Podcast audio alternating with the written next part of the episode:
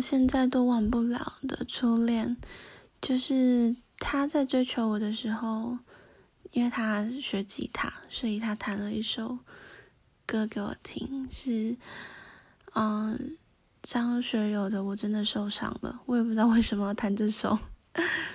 然后当我们要分开的时候，他又在弹起了这首歌，我真的受伤了。那。算是一种有始有终吧，那也对这首歌有更多的、更深刻的回忆。